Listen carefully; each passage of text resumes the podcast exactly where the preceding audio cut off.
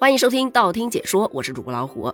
近日啊，各地官方文旅账号都杀疯了，最最疯狂的当属河南文旅，他们是以量取胜，疯狂输出，一天最少是要发二三十条短视频的。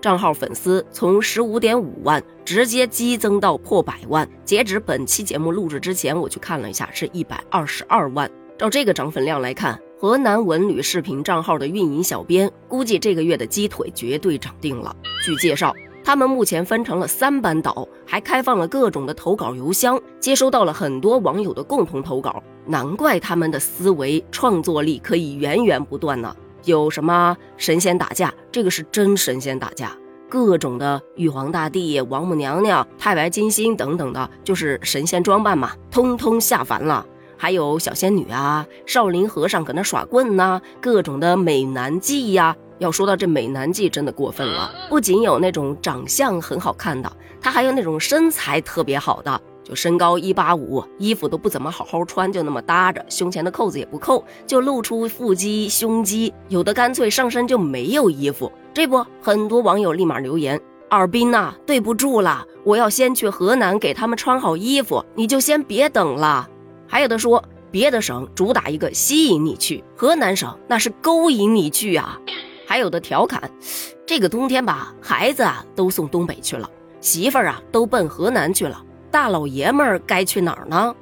还有呢，近两年这王一博不是特别火吗？哎，他就是河南的。这不，王一博代表河南文旅邀请大家到他的家乡洛阳去做客，好嘛？他庞大的粉丝群也坐不住了。嘿，王一博喊我去他家乡，哎，那不就等于是去他家？嗯，不好意思，我先走一步了。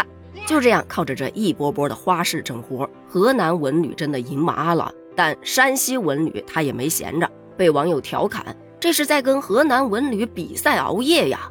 这不，据统计啊，从一月十二日的零点到六点三十五分，该账号就已经更新了三十条短视频，平均一个小时要更新五条。这个更新频率啊，跟网友的监工是离不开的。不是他们工作的时候不想摸鱼，实在是网友操碎了心呐！快醒醒，睡什么睡？河南文旅的粉丝数超过你啦！你瞅瞅，都五点多了，这个点人家河南文旅已经爬起来发视频了。在网友的一阵催促之下，他们是快马加鞭，一刻都不敢停。这不发了一条：“静宝今天不午休了，喊个麦给大家听听。”结果这麦一喊出来，呵呵，如果这个视频出省了，我就和你拼了。哎，不是，你学点好行不行啊？这下在抖音，咱们山西宝宝都抬不起头了。说到这个，可有意思了。你要知道他学的是谁吗？他学的是山东文旅。山东文旅的宣传片可以说是又土又上头，已经登上热搜两天了。被网友调侃，山东文旅让山东人沉默了，一看一个不吱声儿啊。接下来请欣赏。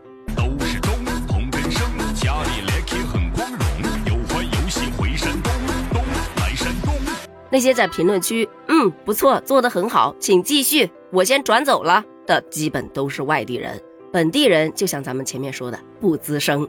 再说到河北文旅，那就是主打一个听劝。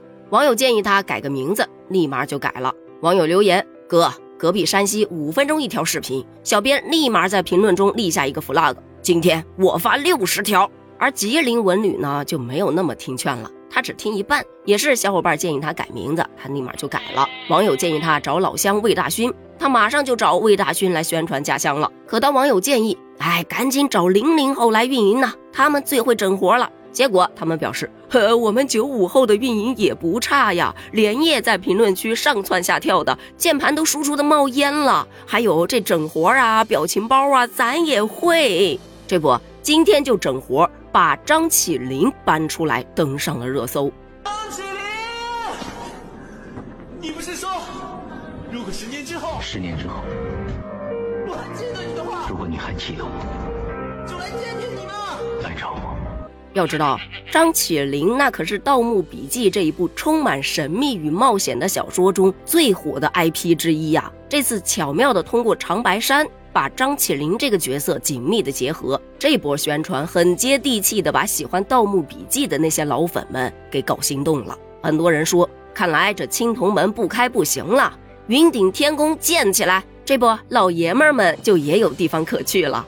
要说到各地的文旅官方账号各种的整活，这已经不是第一次了。从最早的，我记得是去年，各个地方的文旅局长开始各种变身视频，真的也给了大家非常多的惊喜。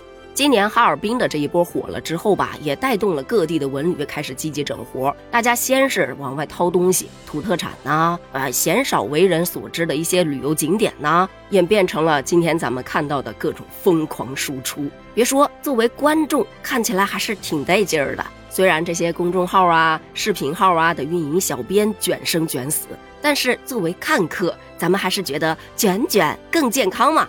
我都已经开始期待下一波他们会怎么卷呢？对此你怎么看呢？欢迎在评论区发表你的观点哦，咱们评论区见，拜拜。